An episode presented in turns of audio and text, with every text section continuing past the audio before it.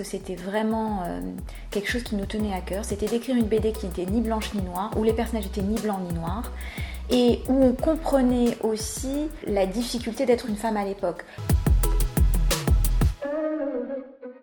Nous avons commencé à explorer le, personnage de Stéphanie Sinclair grâce à ma mère, qui est euh, friande de figures euh, martiniquaises et antillaises, voulait un peu passer le, voulait un peu mettre en lumière un personnage qui est oublié, qui était Stéphanie Sinclair.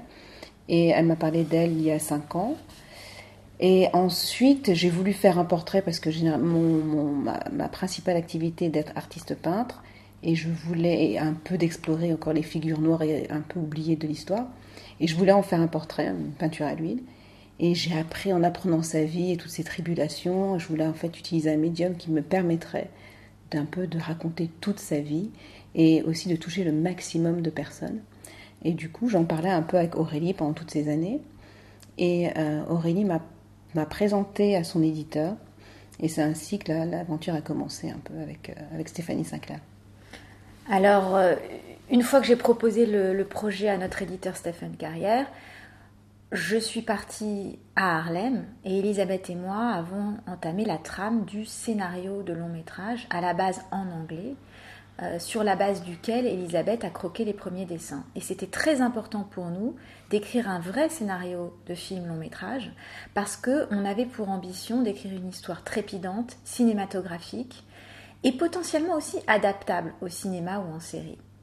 Euh, on s'est donc réunis, on a fait beaucoup de recherches, euh, on a choisi de démarrer notre histoire en 1933, qui est donc l'année de la fin de la prohibition, quand le business de Stéphanie Sinclair, qui est donc qui dirige la loterie illégale à Harlem, qui permettait aux Noirs de se faire un peu d'argent, surtout qu'à l'époque ils n'avaient accès ni au crédit ni aux emprunts, donc 1933, fin de la prohibition, les mafieux italiens, juifs, irlandais euh, s'intéressent à son affaire et Stéphanie Sinclair a un laps de temps imparti pour sauver sa peau, son business, ses acolytes. Et c'est cet enjeu qui est au centre de l'histoire et qui nous permet au travers de flashbacks, de raconter aussi son histoire personnelle, celle de sa, son enfance en Martinique, celle aussi de la Harlem Renaissance, qui est en, le décor, en fait, le backdrop, comme on dit en anglais, de notre roman graphique.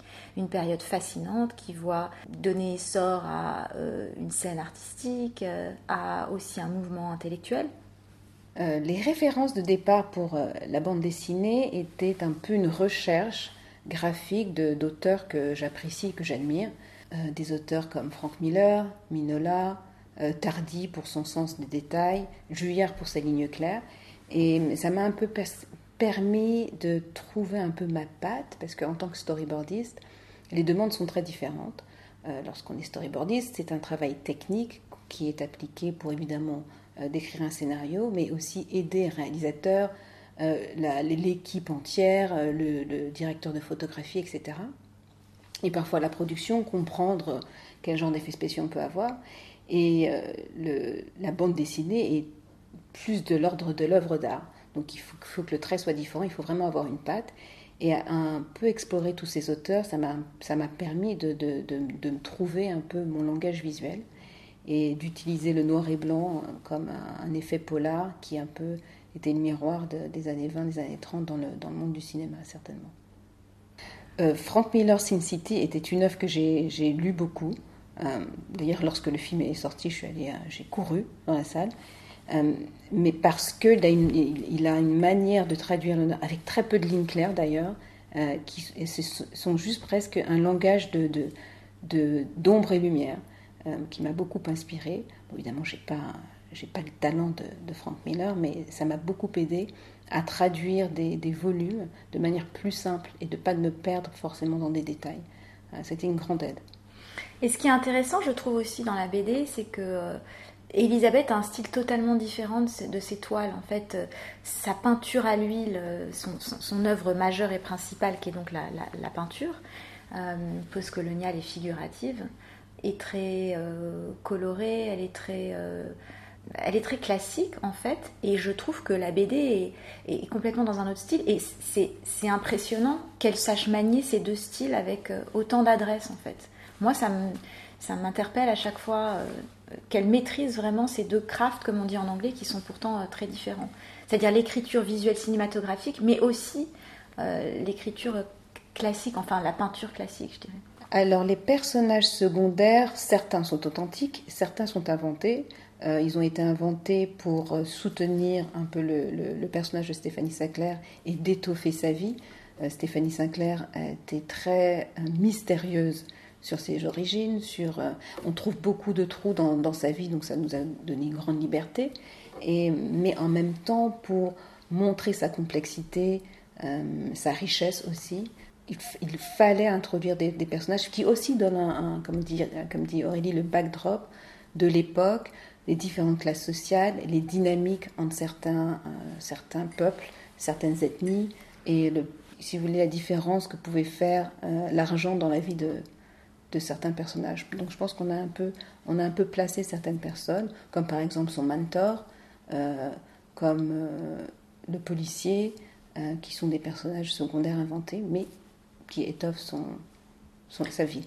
L'objectif pour les personnages secondaires, c'était à la fois, si vous voulez, de nous donner accès à la psyché de Stéphanie Sinclair pour qu'il y ait des intervenants qui nous permettent de comprendre sa personnalité, mais aussi, et je pense que c'était vraiment euh, quelque chose qui nous tenait à cœur, c'était d'écrire une BD qui n'était ni blanche ni noire, où les personnages étaient ni blancs ni noirs, et où on comprenait aussi la difficulté d'être une femme à l'époque. Son, son nemesis, par exemple, le commissaire de police, il la, il la hait, il la traque et en même temps il la désire. Euh, Stéphanie Sinclair, elle est généreuse, elle est philanthrope, mais elle est aussi cruelle, intransigeante, donc elle n'est jamais, rien n'est simple.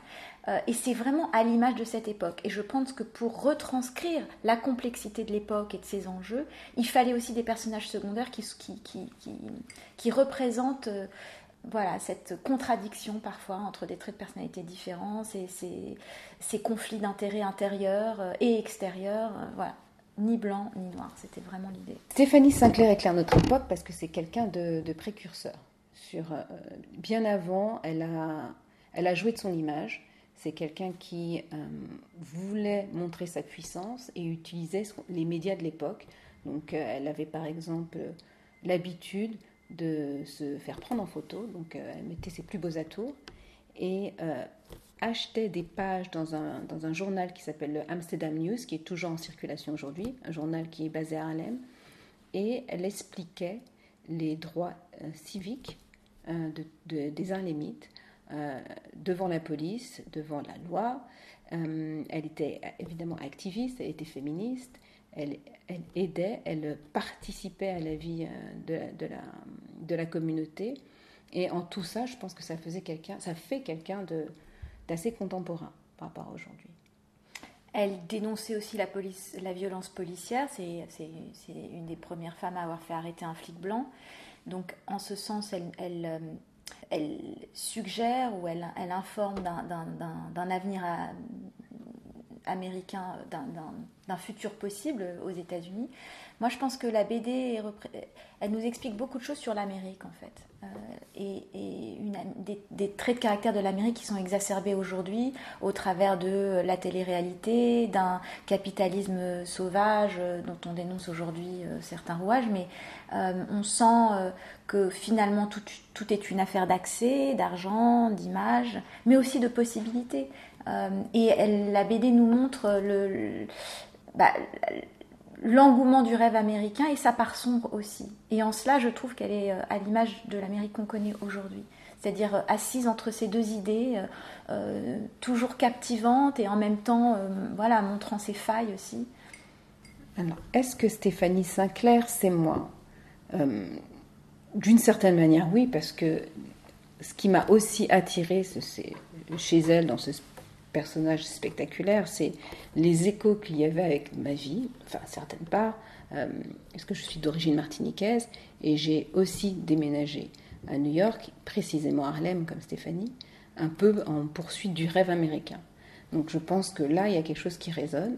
Ce que après, je peux aspirer à certaines choses de Stéphanie Sinclair, comme être activiste, être féministe, être en avance sur mon temps, ne pas avoir froid aux yeux, être aussi euh, tenace et complexe. Donc oui, il y a beaucoup de choses. Je dirais, je ne sais pas si Stéphanie Sinclair c'est moi, mais il y a des choses que, que j'aimerais faire et qu'elle fait Je dirais que Stéphanie Sinclair, c'est chacun d'entre nous en fait. Elle, est, euh, elle a un destin euh, auquel on peut tous s'identifier.